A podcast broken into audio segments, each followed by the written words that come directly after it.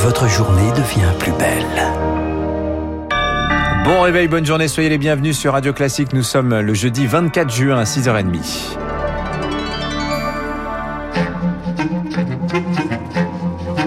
6h30, 9h, la matinale de Radio Classique avec Dimitri Pavlenko. Bon réveil, bonne journée, soyez les bienvenus. À la une ce matin, la pandémie de Covid, je vous en parlais à l'instant. Jean Castex et Olivier Véran euh, sont dans les Landes aujourd'hui. Euh, les Landes où le variant Delta entame une course folle. Inquiétude du Premier ministre et du ministre de la Santé. Le mutant indien représente désormais 70% des cas. Le département dépasse le seuil d'alerte de 50 malades pour 100 000 habitants. Et l'ombre du variant deux fois plus contagieux que la souche initiale plane particulièrement sur les EHPAD. Dans la maison de retraite de Pontonx sur l'Adour, un quart des résidents a été testé positif en l'espace de 10 jours, Rémi Pfister.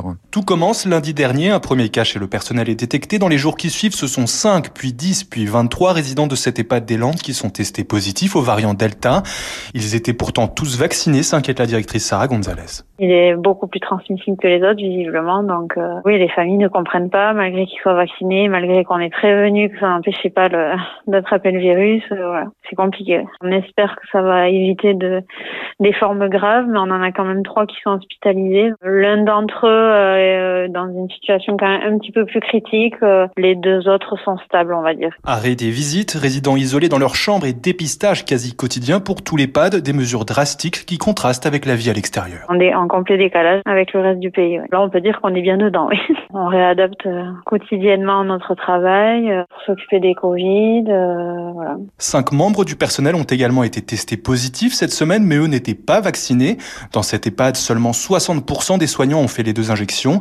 Un chiffre qui ne bougera plus du fait de la défiance vaccinale, regrette la directrice Sarah Gonzalez. Inquiétude également dans le Bas-Rhin. Une soixantaine de cas a été recensé avec plusieurs clusters, notamment à Strasbourg. Sombre perspective en Europe également également le mutant pourrait représenter 90% des nouveaux malades d'ici la fin août, préviennent les autorités sanitaires. Enfin là, cette fois, c'est une troisième vague qui se confirme au Brésil. Nouveau record funeste, 115 000 cas supplémentaires hier soir.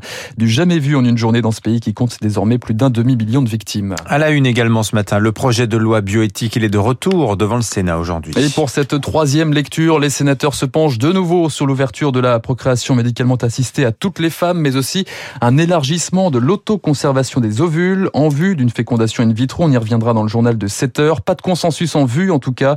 L'Assemblée nationale aura le dernier mot. Le texte reviendra devant l'hémicycle mardi prochain. Les magasins de CBD vont pouvoir continuer à fleurir en France. La Cour de cassation a tranché hier sur la vente de produits à base de cannabidiol. Paris ne peut pas interdire cette molécule dérivée du cannabis si elle est produite légalement dans un État membre de l'Union européenne. C'est la fin d'un flou juridique et c'est un soulagement pour les consommateurs et les commerçants. Vous l'avez constaté, Camille Schmitt, dans un magasin de CBD à Paris.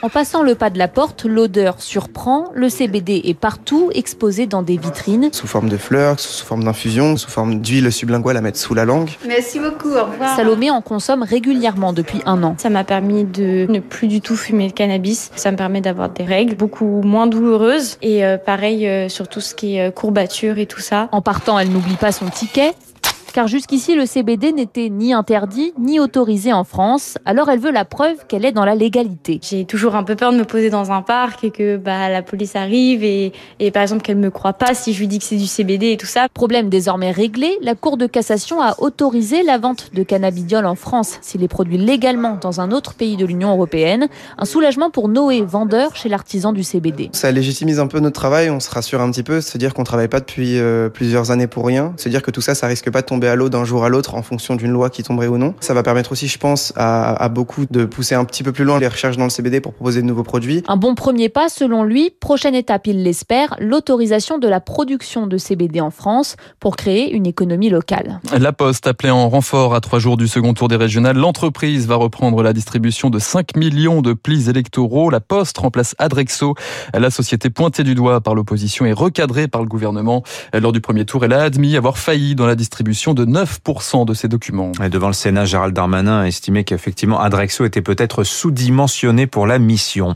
6h34 sur Radio Classique à l'étranger, Bruxelles euh, adoucit le ton avec Ankara aujourd'hui? Arrondir les angles après les coups de froid diplomatiques, les 27 se réunissent en sommet ce jeudi pour renouveler l'accord migratoire conclu avec la Turquie en 2016. Euh, bonjour Augustin Lefebvre. Bonjour Marc, bonjour à tous. L'Union européenne prépare un nouveau chèque de 3 milliards d'euros. Oui, car le mécanisme qui devait être provisoire s'est La Turquie a accueilli près de 4 millions de réfugiés syriens et reçu 6 milliards d'euros pour les prendre en charge et éviter qu'ils ne continuent leur route vers l'Europe.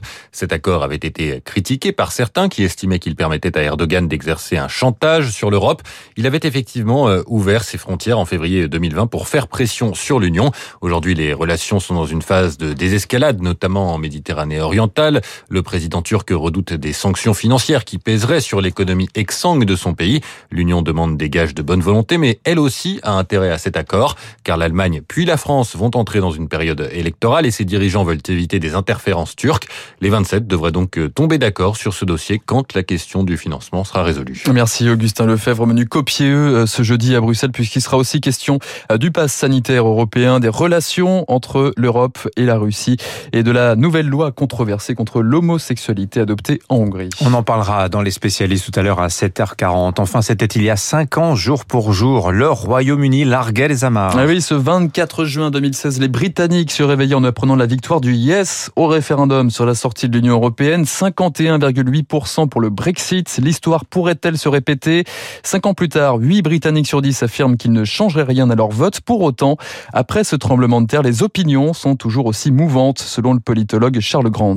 Pas mal de gens qui ont voté Remain ont changé d'avis parce qu'ils croient que l'Union européenne a maltraité Grande-Bretagne pendant les négociations. Il y a d'autres gens qui ont changé de vie dans l'autre sens. Des pêcheurs, par exemple, des agriculteurs, ils voient le, le mauvais effet du Brexit sur l'exportation de poissons ou de bœuf. Ils disent, nous étions un peu bêtes à, à supporter le Brexit, on a dû rester dans l'Union européenne. Charles Grant au micro de Marc Tédé. L'Europe, c'est aussi du football. Contrat rempli pour l'équipe de France. Les Bleus en tête de leur groupe malgré un nul de partout contre le Portugal hier soir.